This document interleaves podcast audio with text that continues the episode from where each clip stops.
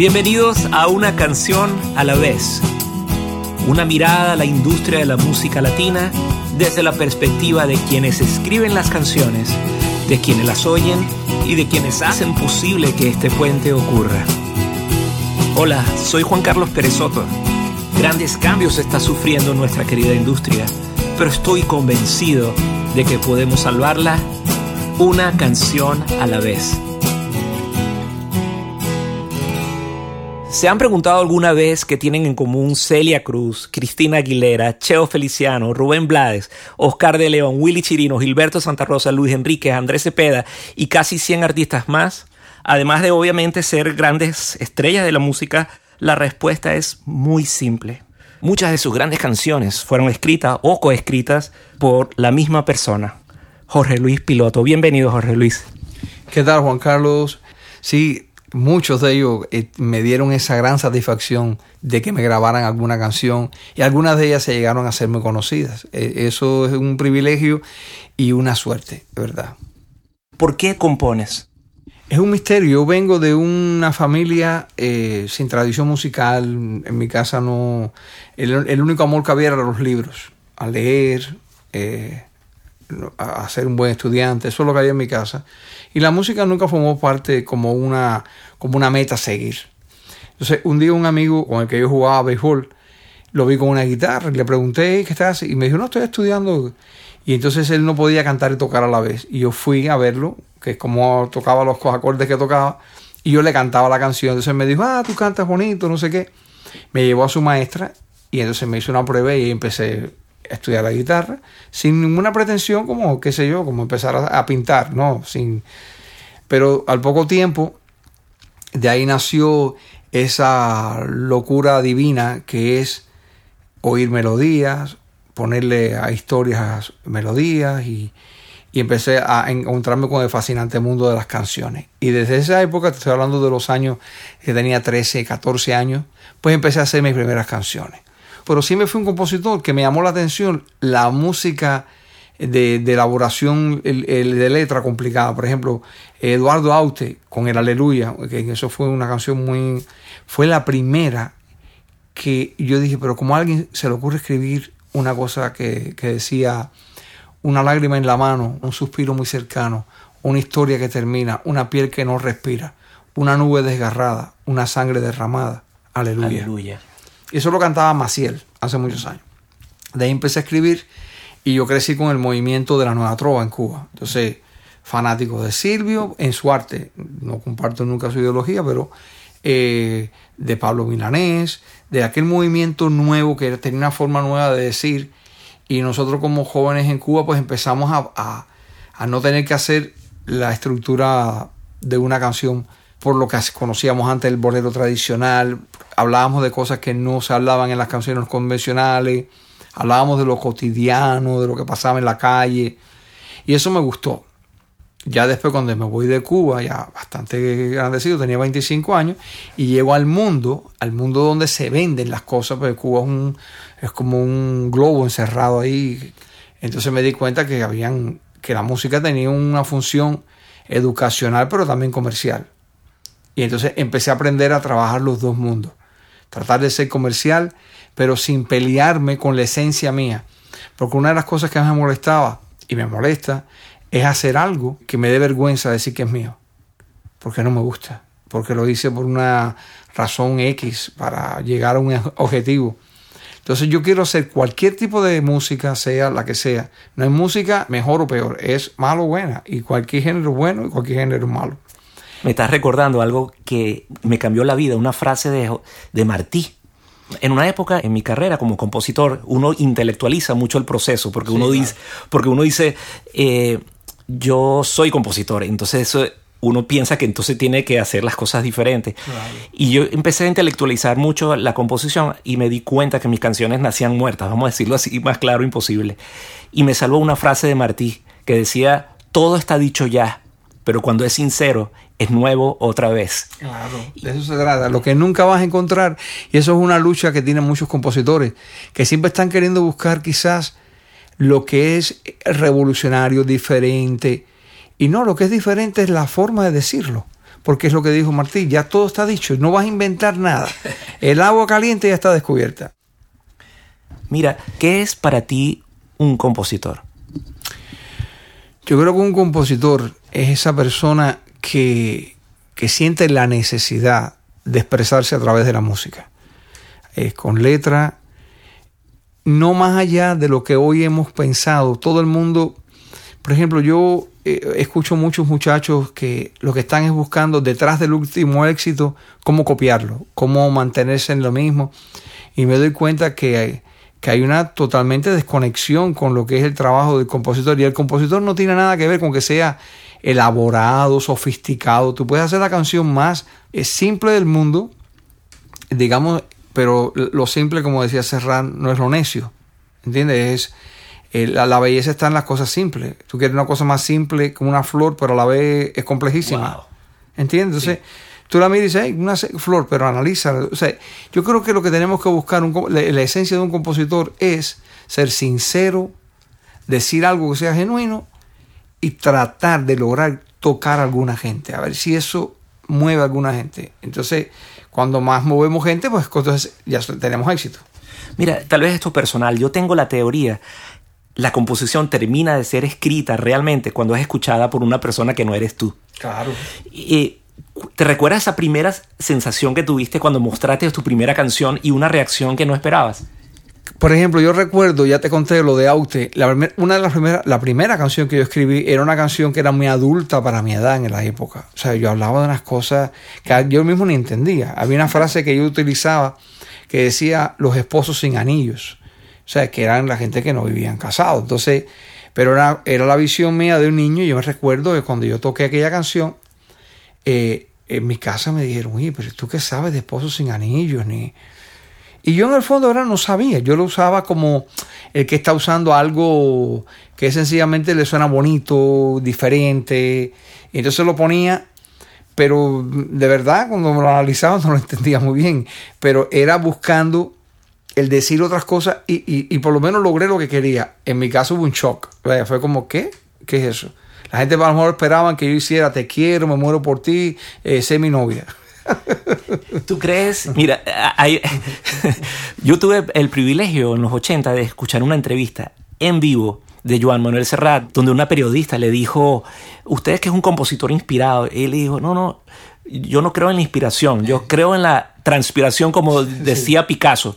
Entonces la muchacha le dijo, no puede ser si su música se, ve inspirada. Bueno, si viene a la inspiración que me encuentre trabajando. Claro, claro. ¿Tú qué eres? ¿Inspiración o transpiración? Transpiración. Te explico por qué. Porque la, para mí la inspiración es una pequeña chispa de algo que, que nos llega y entonces... ¿Qué hacer con eso? ¿Qué pasa? Ya nos llegó esa primera chispa que puede ser traducida en un pedacito de una melodía o en una frase sola, una cosa que llegó sola. Todo lo demás es trabajo. Todo lo demás es ensayo, error, prueba, e ir armando aquel rompecabezas. Y para mí es eso lo que es. Eh, yo me siento un compositor que es así. Yo todos los días lo hago. Me levanto y cuando creo que algo está terminado, que me imagino que te pasa a ti, siempre te quieres regresar y arreglar algo. Hasta que llega un momento que tienes que decir, ya, ya, ya no puedo hacer, dejarlo así, ya, no más nada que hacer. Inclusive a veces yo oigo canciones mías que yo digo, ah, yo hubiera dicho esto ahora. Sí, pero bueno, ya está así, así está ya. John Lennon dijo una vez que si le hubieran dejado el chance todavía estaría remezclando Sgt. Pepper. Así mismo es, claro, porque eh, nunca llegas a estar satisfecho con lo que estás haciendo. Pero hay un momento que tienes que parar y tienes que moverte. Yo aprendí, mira, una de las cosas que más eh, agradezco yo, que fue una habilidad que yo desarrollé sin darme cuenta. Cuando yo escribí una canción que era éxito, pues yo inmediatamente iba a hacer la segunda parte. Claro, uno iba a buscarla, ah, bueno, como esto. Y hasta que un día me di cuenta que al contrario, no, una canción que ya es un éxito, tienes que alejarte de ella, tienes que dejarla, porque siempre te vas le vas a recordar a la gente que tú estás haciendo algo a propósito. La gente va a notar, le va a ver la costura de la otra canción. Entonces, eh, yo gracias a Dios, el día que yo me di cuenta de eso, me costó mucho trabajo llegar ahí, no vayas a pensarlo. Entonces, cuando alguien me dice, me gustaría tener una canción como tal, yo siempre le digo, ya la escribí. Esa ya la hice. O sea, yo te voy a dar otra cosa. Y ojalá que tengamos el mismo éxito que tuvo aquella.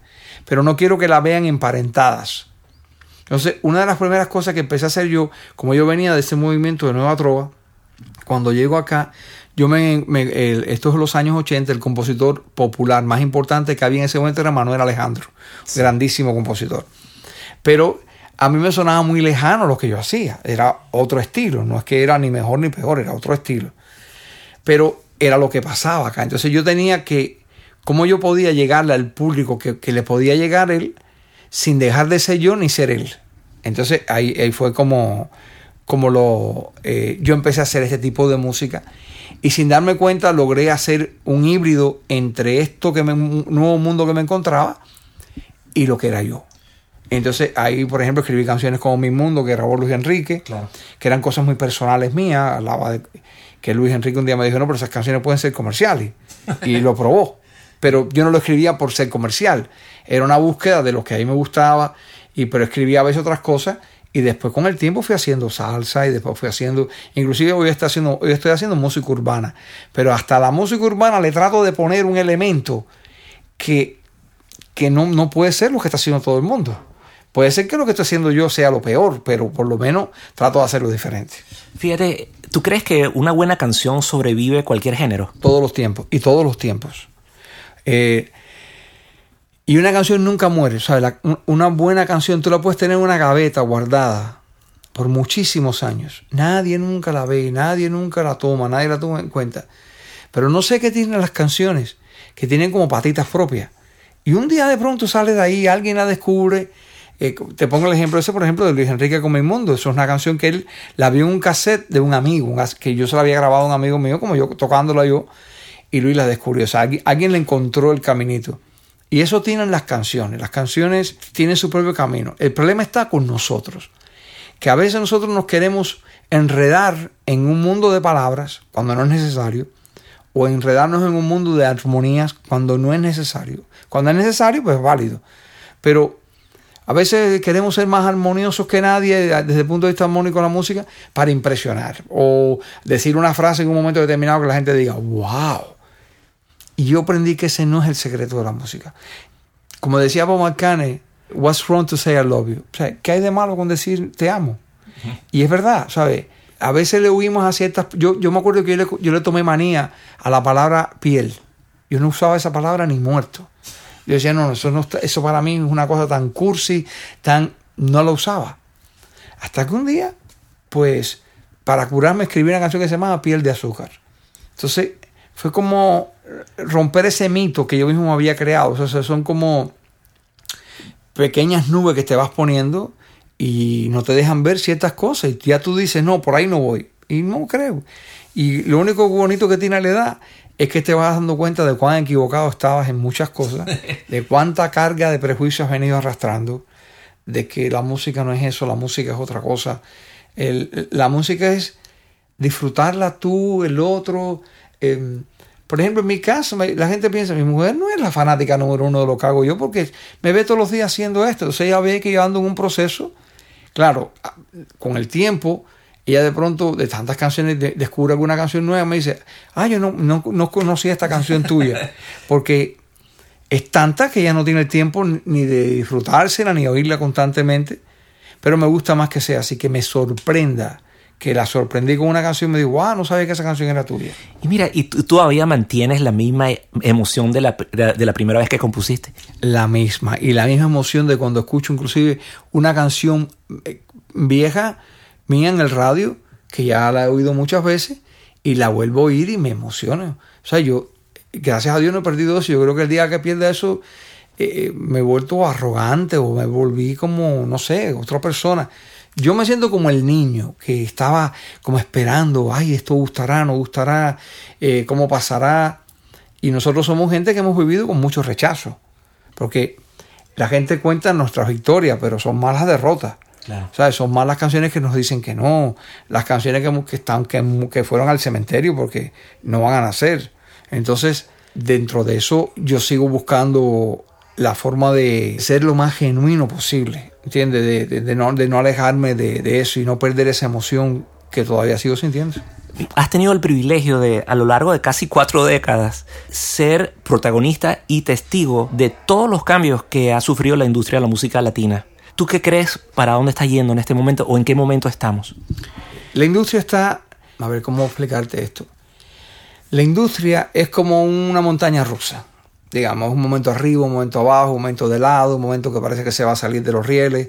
Eh, y, y siempre ha sido, por ejemplo, si te pones a analizar la música de los años 30, la música, la música se popularizó cuando se inventó el fonógrafo, la, todo el mundo llegó a ella.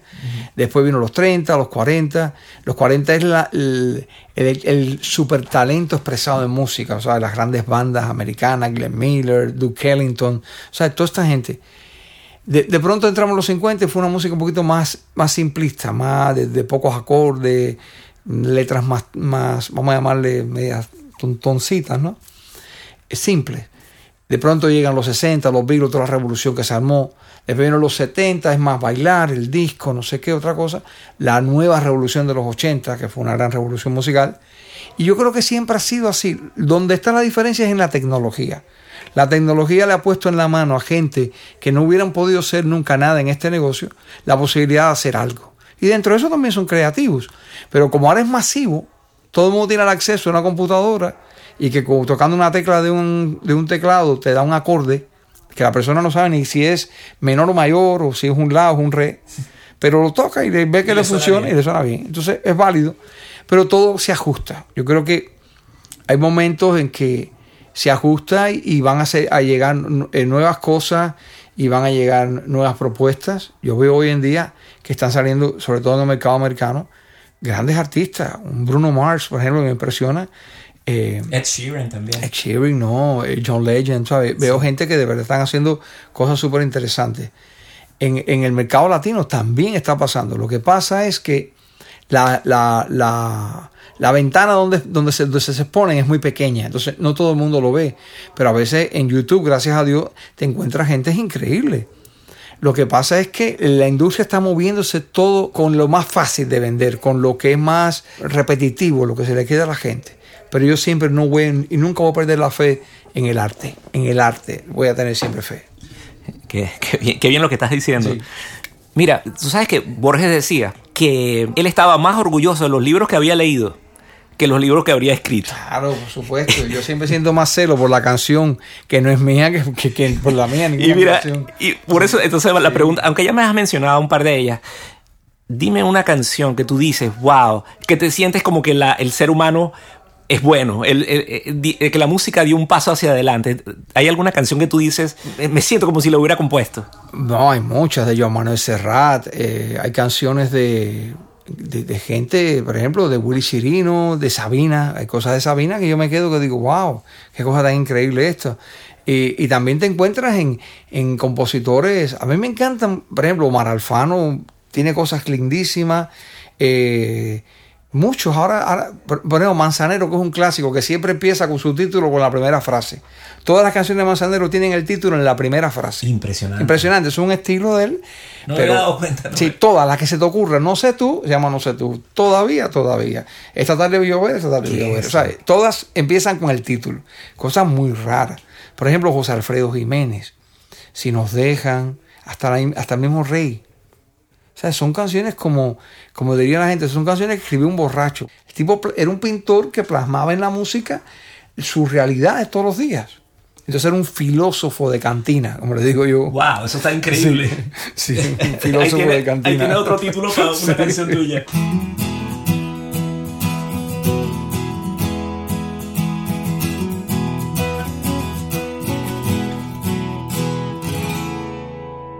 Voy a terminar esta increíble entrevista contigo con algo que quiero que se transforme en una tradición.